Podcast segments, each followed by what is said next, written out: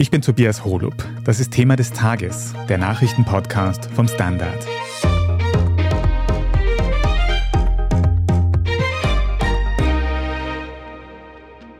Der altehrwürdige Schwurgerichtssaal im Wiener Straflandesgericht.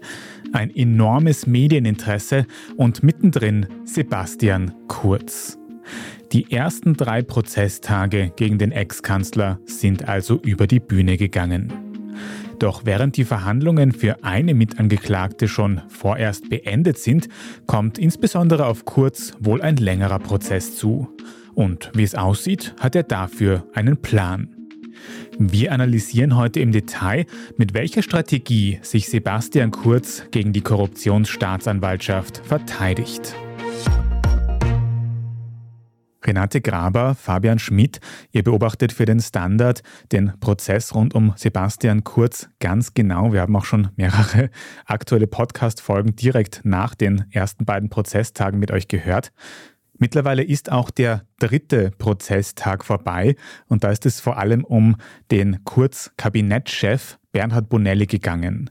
Wie ist denn jetzt Bonellis Auftritt vor Gericht abgelaufen? Was wird ihm vorgeworfen? Wie hat er sich verteidigt? Bonelli wird ebenso wie Kurz eine Falschaussage vor dem Urschuss vorgeworfen. Also bei Bernhard Bonelli würde ich sagen, war viel deutlicher als bei Sebastian Kurz, dass er in Richtung Aussagenotstand geht. Also er hat da sogar, glaube ich, an einer Stelle quasi Fehler eingeräumt und gesagt, eben auch, er war ein Quereinsteiger, er habe den Urschuss unterschätzt, gleichzeitig es war irgendwie das Herabwürdigendste, das er erlebt hat in seiner Karriere. Abgeordnete hätten sich angepirscht oder ihn ausgelacht. Er hat es also als sehr feindliches Umfeld dargestellt. Den Urschuss gleichzeitig war Corona-Pandemie, er hatte sehr viel Stress, er konnte sich nicht gut vorbereiten und er hat Angst gehabt, eben in Strafverfahren verwickelt zu werden. Also das hat er mehrmals betont. Also ich denke, da geht es in die Richtung, dass er eben einen Aussagenotstand als Begründung möchte. Es gab auch eine, in meinen Augen, um jetzt mal kurz ins Kommentierende zu wechseln, aber eine ziemliche Untergriffigkeit von Bonelli, nämlich als er gemeint habe, es könne ja sein, dass die WKSDA ihn anklage, weil er einst als Kabinettschef vorgeschlagen habe, die WKSDA zu zerschlagen verstehe ich nicht ganz, warum man solche Argumente bringt, weil bei einem Einzelrichter wie Michael Radastic glaube ich nicht, dass solche Argumente verfangen. Bernhard Bonelli hat bis jetzt ja überhaupt nichts gesagt. Er hat auch, wie eigentlich wie sein früherer Chef, sehr beredt, sehr schnell, sehr ausgiebig auf Fragen geantwortet, hat seine Sicht der Dinge dargestellt. Auch er hat gemeint, er hätte sich nicht richtig vorbereitet auf den Urschuss, in dem er befragt wurde. Die Zeit sei sehr hektisch gewesen, das haben alle drei Angeklagten betont. Und der Tag ist dann etwas früher zu Ende gegangen mit dem weiteren Prozessfahrplan, von dem der Richter dann berichtet hat. Über dieses kleine Wörtchen Aussagenotstand müssen wir dann später noch sprechen. Aber machen wir noch kurz die drei Angeklagten komplett, weil für die dritte Angeklagte, für Bettina Klatz-Kremsner, ist die Verhandlung ja vorerst schon wieder vorbei, oder? Wegen einer sogenannten Diversion. Was ist das? Eine Diversion ist eine außergerichtliche Einigung eigentlich und diese Diversion kann gemäß der österreichischen Strafprozessordnung entweder der Richter im Gerichtsverfahren vorschlagen und anbieten oder man kann das auch schon im Ermittlungsverfahren machen, also auch Staatsanwälte und Staatsanwältinnen können diese Erledigung vorschlagen. Und Glatz Kremsner hat das angenommen. Da gibt es bestimmte Voraussetzungen, unter denen das möglich ist überhaupt. Also das dürfen keine schweren Straftaten sein, darf mit maximal einer Freiheitsstrafe bis zu fünf Jahren bedroht sein. Im konkreten Fall der Falschaussage, die auch Glatz Kremsner vorgeworfen wird, ist die Höchststrafe drei Jahre. Und Voraussetzung, eine ganz wichtige Voraussetzung ist, dass die Angeklagte oder der Beschuldigte, je nachdem in welchem Stadium das erfolgt, Verantwortung übernimmt. Das heißt nun nicht, dass jemand sich schuldig bekennen muss, aber er muss einen Fehler eingestehen und auch sagen, dass ihm das leid tut und so weiter. Dann kann man so eine Diversion bekommen. Und was bedeutet das jetzt für Glatz-Kremsner konkret? Muss sie nicht mehr vor Gericht auftreten? Glatz Kremsner muss innerhalb der nächsten zwei Wochen, jetzt ist es nur noch eine Woche, 104.060 Euro bezahlen. Das ist die Geldbuße, die der Richter verhängt hat. Der rechnet sich das aus anhand des Einkommens bzw. der Vermögensverhältnisse der Beschuldigten oder der Angeklagten. Mhm. Und wäre das theoretisch auch denkbar, dass auch Bonelli oder vor allem Sebastian Kurz so eine Diversion beantragen, also quasi einen Fehler eingestehen? Naja, jetzt ist es schwierig, nachdem er keine Verantwortung insofern übernimmt, so ausgesprochen, wie das Gerz Kremsner gemacht hat, die das schon in ihrer einleitenden Stellungnahme äh, sehr betont hat, wie leid ihr das tut und dass er einen Fehler gemacht hat, sich nicht gut genug vorbereitet hat. Das erscheint jetzt nicht wahnsinnig wahrscheinlich, ausgeschlossen ist es nicht. Und man muss auch noch dazu sagen, das ist jetzt noch nicht rechtskräftig sozusagen. Die Staatsanwaltschaft hat auch noch die Möglichkeit, dagegen Beschwerde einzulegen. So viel also mal zu den beiden Mitangeklagten Bonelli und Platz Kremsner. Aber schauen wir noch ein bisschen genauer auf den prominentesten Angeklagten, auf Sebastian Kurz und vor allem darauf, wie der sich jetzt verteidigt gegen die Vorwürfe der Wirtschafts- und Korruptionsstaatsanwaltschaft oder WKStA. Renate, konnte man aus diesen ersten drei Prozesstagen schon sowas wie eine Verteidigungsstrategie herauslesen? Kannst du uns da einen Überblick geben? Also Kurz sagt zum einen, dass er nicht falsch ausgesagt hat und zum anderen schildert er, dass er Angst gehabt hat, wenn er zu viel sagt oder wenn er was Falsches sagt, dass er sich einer strafrechtlichen Verfolgung aussetzen würde. Das ist so die Argumentationslinien von Sebastian Kurz. Mhm. Die Vorwürfe in diesem Verfahren, die betreffen ja mutmaßliche Falschaussagen im U-Ausschuss. Und da haben wir jetzt heute schon gehört, von Kurz, aber vor allem auch von Bonelli, dass die Atmosphäre in diesem U-Ausschuss so negativ gewesen sein soll. Da war die Rede von Herabwürdigung, von Angst auch teilweise. Das klingt ja fast so, als hätten die Abgeordneten in diesem U-Ausschuss eine mutmaßliche Falschaussage quasi provozieren wollen. Also ich möchte das niemandem unterstellen, aber es ist natürlich so, dass es in einem Urschuss schon recht turbulent zugehen kann und da ist die Atmosphäre schon recht angespannt in manchen Befragungssituationen. Das Schwierige in so einem U-Ausschuss ist ja, dass die Fraktionen nacheinander fragen und nur eine bestimmte Zeit zur Verfügung haben. Das heißt, da wird dann von Thema zu Thema gehüpft. Also es muss sehr schwierig sein für die Auskunftspersonen, sich einmal darauf zu konzentrieren, okay, worum geht es jetzt? Dann werden Chatnachrichten und andere Unterlagen vorgelegt. Und dann ist natürlich auch ein gewisses politisches Hickhack zu spüren. Und wenn da der ehemalige Türkise oder damals auch noch der amtierende türkise Bundeskanzler sitzt, so ist das für die SPÖ als Oppositionspartei natürlich was anderes oder für die FPÖ als ehemalige Regierungspartnerin, die aber selbst unter Beschuss gekommen ist. Also es ist schon eine recht aufgeheizte Stimmung und gar nicht so leicht, auch für die Auskunftspersonen, das muss man ganz deutlich sagen. Aber ich glaube, gleichzeitig muss man auch sagen, dass auch die Auskunftspersonen nicht als quasi die große Unschuld vom Lande gelten können, weil gerade bei den türkisen Spitzenpolitikern damals haben wir es schon auch gemerkt, dass da ich sage mal, sehr wenig Offenheit und sehr wenig Erklärungsbedarf für sie aus ihrer Sicht besteht im Urschuss. Also Gernot Blümel war ja damals ganz kurz nach Sebastian Kurz dran, ich glaube am nächsten Tag oder so. Wir erinnern uns alle, dass er sich da 90 Mal eben selber nicht erinnern konnte. Gleichzeitig werden vorgelegte Chats nicht erklärt, weil man sagt, man, man beantwortet Gespräche Dritter nicht. Also es wird da auch von der Seite versucht, also so wenig wie möglich zu sagen. Und es gibt dann einige positive Ausnahmen, wo man merkt, die Person setzt sich jetzt hin und versucht es wirklich den Abgeordneten zu erklären, wie es aus ihrer Sicht sich dargestellt hat. Und da ist die Atmosphäre dann schnell auch eine andere. Also so empfinde ich das zumindest. Und es ist auch so, dass man jetzt nicht davon ausgehen kann, dass ein Bundeskanzler, der vor dem Urschuss aussagt, dort völlig befreit von irgendwelchen Vorbereitungen hingeht. Aber das wurde zum Beispiel von Kurz suggeriert, also dass er schlecht vorbereitet war oder auch von Bonelli. Das ist schon ein wenig eine seltsame Argumentation. Mhm. Wir haben vorher auch schon gehört, dass Kurz in seiner Verteidigungslinie argumentiert, dass wenn er in diesem U-Ausschuss etwas Falsches gesagt hätte, dass er sich dann einer Strafverfolgung aussetzen würde. Wie ist das gemeint?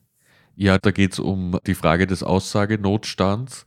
Es ist so, dass wenn man als Zeuge vor Gericht oder den Ermittlern oder wenn man als Auskunftsperson im Urausschuss eben aussagt, wenn man da Sachen gefragt wird und eine ehrliche Antwort würde nach eigenem Empfinden womöglich Ermittlungen auslösen oder Schande bedeuten, dann kann man straffrei falsch aussagen. Das schützt also die Person in anderen Ländern ist es anders. Da kann man sich eben entschlagen. Man kann sich theoretisch ja auch im Urschuss entschlagen aus diesem Grund. Aber das ist eben der Aussage Notstand, wo es auch schon Freisprüche gab. in anderen Fällen, wo es auch um eben die Falschaussage im Urschuss ging. Der Grundsatz ist der, dass man sich nicht selbst beschuldigen muss. Deswegen gibt es diesen Aussagenotstand. Und kann man aus rechtlicher Sicht einschätzen, ob bei Kurz so ein Aussagenotstand vorgelegen ist? Das kann man ja dann nur sagen, also wenn er falsch ausgesagt hat. Das Schwierige ist aber daran, dass er ja sagt, er hat nicht falsch ausgesagt. Also diesen Aussagenotstand, der kann eigentlich nur für ihn gelten, wenn er falsch ausgesagt hat. Er argumentiert, er hat richtig ausgesagt, vielleicht nicht immer ganz genau und so weiter, aber das sei dieser Situation im Urschuss geschuldet gewesen. Aber das ist auch das, was als Argumentationsspagat von der WKSDA bezeichnet wurde im Laufe des Verfahrens. Argumentationsspagat. Wie bitte? Er hat einen Fuß dort stehen, dass er sagt, er muss freigesprochen werden, weil er richtig ausgesagt hat. Und den anderen Fuß von diesem Spagat hat er dort stehen, wo er sagt, es ist aber ein Aussagenotstand, ich hätte mich sonst selbst belastet.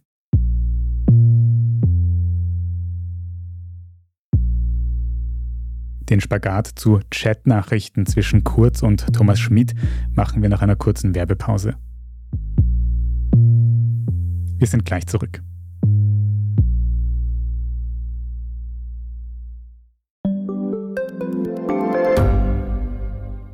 Standard-Podcasts gibt es ja wirklich schon zu jedem Thema. Also fast jedem. True Crime.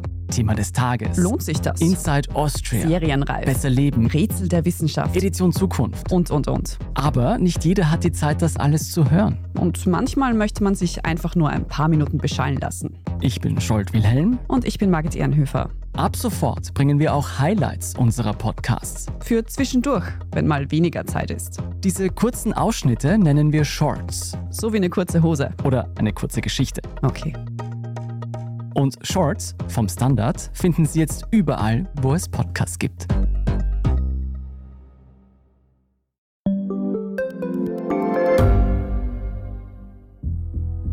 Was ich nicht nachvollziehen kann, ist, warum an jedem Unrecht immer ich schuld sein soll. Ein Korruptionsskandal jagt den anderen. Österreich hat in den letzten 30 Jahren viel über Klimaschutz gesprochen, aber zu wenig getan. Die Politik verschläft die Klimakrise. Die Behörden haben alles richtig gemacht. Fehler vergisst man, statt daraus zu lernen. So sind wir nicht. So ist Österreich einfach nicht. Aber wie ist Österreich dann? Das wollen wir bei Inside Austria herausfinden. Wir blicken auf die großen österreichischen Skandale. Von Ibiza bis Ischgl. Wir wollen wissen, wer dafür in der Politik die Verantwortung trägt. Und wir schauen genau hin, wo Österreich über seine Grenzen hinaus mitmischt. Vom Wirecard-Skandal bis zum Ukraine-Krieg. Das ist Inside Austria von Standard und Spiegel. Jeden Samstag eine neue Folge, überall, wo es Podcasts gibt.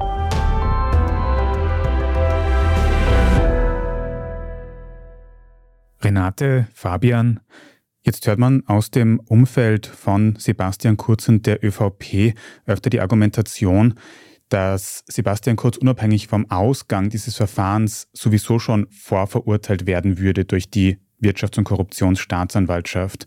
Wie ist das alles gemeint? Also was schon der Fall war, war, dass Sebastian Kurz und die ganze türkise ÖVP damals im Frühjahr 2021 nach der Hausdurchsuchung bei Gernot Blümel, die ja gewissermaßen das erste Mal war, dass da im türkisen Spitzenfeld eine Ermittlungsmaßnahme stattfindet und Ermittlungen gegen wirklich sehr enge Vertrauensperson von Kurz beginnt, dass da sämtliche ÖVP-Politiker nach außen aufgetreten sind und die WKSDA kritisiert haben, irgendwie mit ihrer Zerschlagung gedroht haben und so weiter und so fort. Also das hat ja breite Kritik ausgelöst, auch im Ausland wie auch bei eigentlich allen anderen Parteien.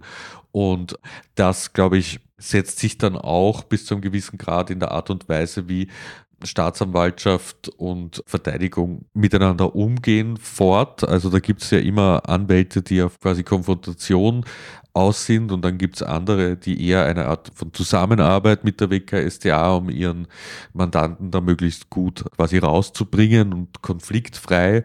Und das kann manchmal auch in Form von einer Person passieren, was recht interessant ist, weil zum Beispiel von Gernot Blümel hat man eigentlich kein einziges Wort jetzt der Kritik an der WKStA gehört. Er hat natürlich gesagt, die Vorwürfe gegen ihn sind falsch und die Ermittlungen sind unberechtigt, aber er ist jetzt nicht auf die Institution WKStA WKStA losgegangen und dann ist es eigentlich im Laufe der Jahre, auch wenn es lang gedauert hat, aber es ist eigentlich relativ friktionsfrei ist die Sache erledigt worden bis hin zur Einstellung des Ermittlungsverfahrens gegen ihn. Im Gegenzug dazu hat Sebastian Kurz ja immer sehr laut gegen die WKSDA auch Stimmung gemacht und ich glaube nicht, dass die Staatsanwälte sich davon beeinflussen lassen, dass sie dann auf Rache sinnen oder so. Irgend so etwas, das glaube ich nicht. Aber es hilft halt einfach nicht weiter diesen Fall ruhig, leise und sachlich zu lösen, wenn es dauernd zu so Angriffen und zu Gutachten, die die Arbeit der WKStA als völlig falsch darstellen, kommt. Also das, glaube ich, kann man sagen. Jetzt begründet die Wirtschafts- und Korruptionsstaatsanwaltschaft ihre Vorwürfe unter anderem mit Chatnachrichten, die sie sichergestellt hat. Jetzt hat man aber vor Gericht, wenn man Sebastian Kurz zuhört, das Gefühl, dass der viele dieser Chatnachrichten ganz anders interpretiert als die Staatsanwaltschaft, dass da eine ganz andere Sprache gesprochen wird, könnte man das Gefühl bekommen. Wo hat es denn da konkrete Überraschungen gegeben während den Prozesstagen? Ja, also eine konkrete Überraschung war jene, in der Thomas Schmid mit Sebastian Kurz kommuniziert und letztlich sagt Sebastian Kurz, kriegst eh alles, was du willst, nennt ihn auch noch einen Aufsichtsratssammler, nämlich den potenziellen ÖBAG-Chef Thomas Schmid und Thomas Schmid antwortet ihm, das ist dieser berühmte Satz, ich liebe meinen Kanzler. Und diese Sätze und diese Kommunikation hat Sebastian Kurz vor Gericht ganz anders interpretiert. Er hat nämlich gemeint, mit diesem kriegst eh alles, was du willst. Er hat eine andere Betonung drauf gelegt. Er hat sozusagen gesagt, kriegst eh alles, was du willst. So wie meinem Kind sagt, jetzt ist aber genug. Und er hat das auch so ausgedrückt. Er hat gemeint, er wollte ihn einbremsen damit.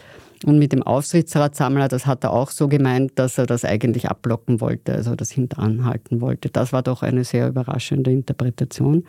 Aber Kurz sagt vor Gericht ja sowieso, dass die WKStA alles zu seinem Nachteil interpretiere, auch seine Aussagen vor dem Urschuss, um die es ja eigentlich geht. Wie geht es denn jetzt nach dem dritten Prozesstag in diesem Prozess weiter? Kommen da noch andere Aussagen, von denen ihr euch viel erwartet? Der Richter hat am dritten Prozesstag gesagt, wie es weitergeht. Er hat vier weitere Verhandlungstage anberaumt. Einer wird im November stattfinden, am 17. November, und dann gibt es noch drei Termine im Dezember vor Weihnachten. Und er hat auch gleich angekündigt, dass er für den ersten Termin, wenn ihm das gelingt, Thomas Schmid als Zeugen befragen will. Das wird natürlich sehr spannend. Er ist der große, große Belastungszeuge. Er will Kronzeuge werden.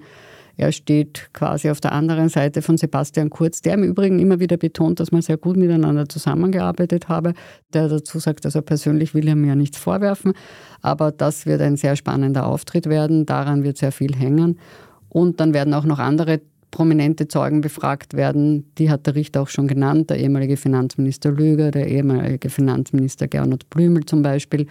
Und es haben auf der anderen Seite ja auch noch die Verteidiger der Angeklagten bzw. auch die Staatsanwaltschaft Zeugen beantragt. So hat die WKSDA zum Beispiel den früheren FPÖ-Chef und früheren Vizekanzler Heinz-Christian Strache beantragt. Darüber wird der Richter dann erst entscheiden. Also bei Strache ist es eben noch unklar, weil gegen den laufen ja noch diverse Verfahren. Strache ist geladen, aber muss ja nicht aussagen, weil er noch Beschuldigter ist. Das heißt, es würde freiwillig erfolgen. Bei anderen ist das eben nicht so. Hartwig Löger und Gernot Blümel werden jetzt erstmals als Zeugen einvernommen. Das heißt, sie stehen unter Wahrheitspflicht und ich glaube, da erwartet sich die WKSDA einiges davon. Jetzt folgt jedenfalls mal eine kurze Pause von diesen sehr intensiven ersten drei Prozesstagen im Kurzprozess. Renate, gerade du hast ja viel Zeit in diesem Schwurgerichtssaal verbracht in den letzten Tagen. Mit welchem Eindruck gehst du aus dieser Zeit hinaus? Was bleibt von diesen ersten drei Prozesstagen am meisten bei dir oder bei euch hängen? Ja, natürlich der Auftritt vor allem von Sebastian Kurz, auch eben der Start sozusagen der Verhandlung, als er da seine kleine Pressekonferenz gegeben hat und die WKStA angegriffen hat als erstes. Diese Falschheit, mit der er in dieses Verfahren hineingeht und auf der anderen Seite, wenn er dann vorne sitzt vor dem Richter und befragt wird und gestikulierend erzählt, warum er was gemacht hat und warum er was gesagt hat. Das war schon sehr eindrücklich. Und natürlich auch Bernhard Bonelli, der so ein bisschen, ein bisschen abgeschwächt argumentiert hat. Und insgesamt die Atmosphäre vor Gericht war eigentlich sehr ruhig. Eben, ich habe schon geschildert, die WKStA war sehr freundlich und der Richter hört sich das in aller Gelassenheit an, sehr zurückgelehnt, so wie man sich einen Einzelrichter vorstellt. Ich muss sagen, für mich war es wiederum Bettina Glatz-Kremsner eigentlich, die mich da überrascht hat oder was hängen bleibt. Also wie smart ihre Aussage angelegt war, um das gewünschte Ziel zu bekommen, nämlich die Diversion. Und das dann auch noch sehr schnell gegangen ist und schon am ersten Tag wieder ausgeschieden wurde. Also das habe ich sehr interessant wahrgenommen, auch vor allem die Diskrepanz der einzelnen Strategien. Ja, sie hat das wirklich sehr souverän gemacht, das denke ich auch. Und interessant ist auch, solange die Fotografen und Kameraleute noch im Raum sein dürfen, die müssen ja dann nach Beginn der Verhandlung den Saal verlassen und dort fotografieren, hat sich Sebastian Kurz nie niedergesetzt. Also es ist so ähnlich, Karl-Heinz Krasser hat das auch in seinem Korruptionsprozess in der Causa Buwok nie gemacht. Das heißt, man findet keine Fotos, wo sie auf der Anklagebank, wie wir das nennen, sitzen. Sie stehen. Eindrücke aus den ersten Prozesstagen im Prozess rund um Sebastian Kurz. Es bleibt noch zumindest das restliche Jahr lang spannend. Ich sage vielen Dank für eure Analysen und Eindrücke, Renate Graber und Fabian Schmidt. Danke. Sehr gern.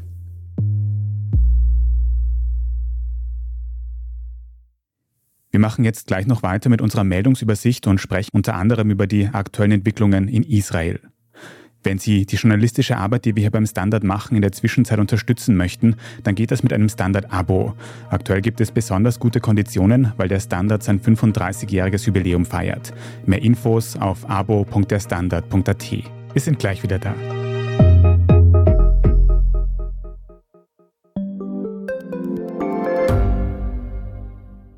Ich bin die Franziska. Ich bin der Martin. Und wir wollen besser leben. Lohnt sich 10.000 Schritte zu gehen jeden Tag? Ist das Großraumbüro wirklich so schlecht wie sein Ruf? Spoiler, ja. Bringt's was, Intervall zu fassen?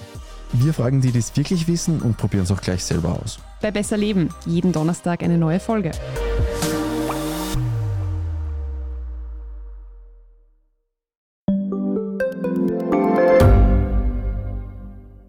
Reicht mein Gehalt für ein gutes Leben? Sind Sneaker und Uhren ein gutes Investment? Wie viel kostet eine Scheidung? Das und vieles mehr sehen wir uns an in der dritten Staffel vom Standard-Podcast Lohnt sich das? Wir, das sind Melanie Reidel, Annika Dang, Alexander Amon und Michael Windisch. Wir sprechen mit ExpertInnen darüber, wie man sogar vom Weltuntergang profitieren kann. Und darüber, wie mich künstliche Intelligenz reich macht und warum Geld noch immer Männersache ist. Lohnt sich das? Der Standard-Podcast über Geld findet ihr jeden Dienstag auf allen gängigen Podcast-Plattformen. Und hier ist, was Sie heute sonst noch wissen müssen. Erstens ein Update zur Lage in Israel. Die USA unterstützen Medienberichten zufolge Israel bei der Vorbereitung einer Bodenoffensive im Gazastreifen. Und zwar auch mit der Entsendung hochdekorierter Militärs und ExpertInnen. Für die USA sei die Zeit für eine Waffenruhe zwischen Israel und der Hamas noch nicht gekommen. Zuvor hatten am Montag die Außenminister der EU-Mitgliedstaaten über die Positionierung der EU im Nahostkonflikt beraten. Unter den Mitgliedstaaten gehen die Meinungen über die Forderungen nach einer Waffenruhe auseinander.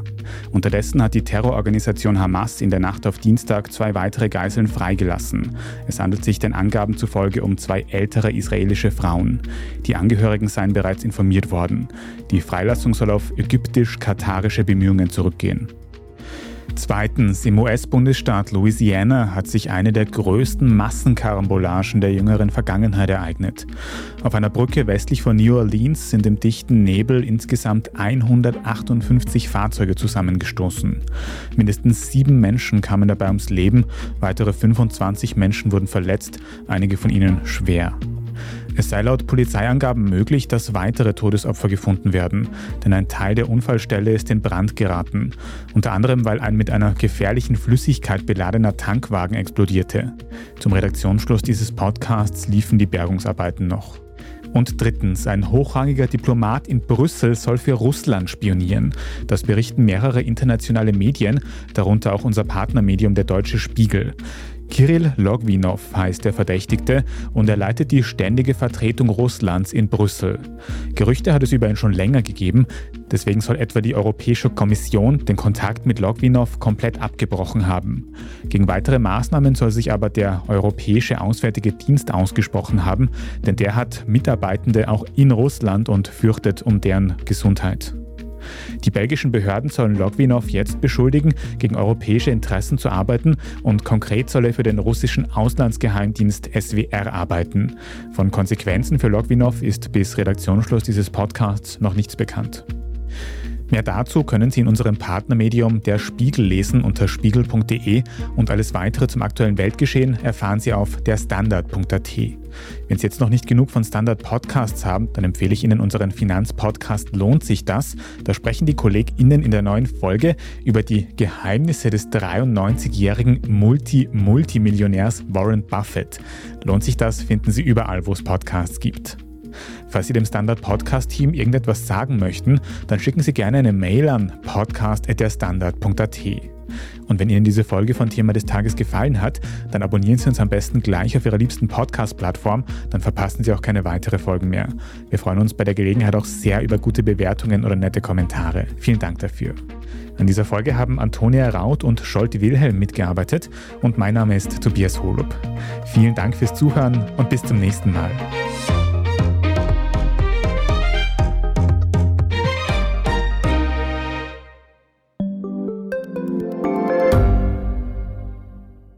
Gibt es außerirdisches Leben? Haben Tiere ein Bewusstsein? Können wir durch die Zeit reisen?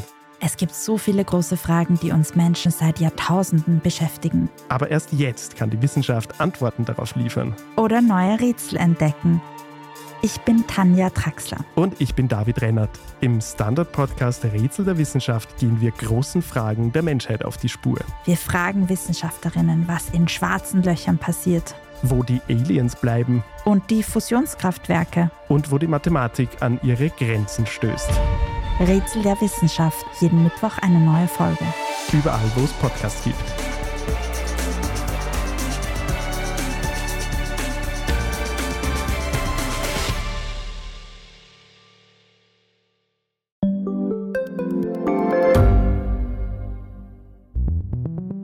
Können wir die Erderhitzung stoppen? Wie verändert künstliche Intelligenz unser Leben? Und wann wird nachhaltiges Reisen endlich einfacher?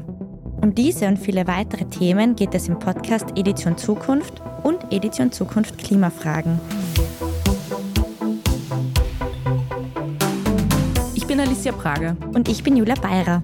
Wir sprechen über Lösungen für das Leben und die Welt von morgen. Jeden Freitag gibt es eine neue Folge, überall, wo es Podcasts gibt.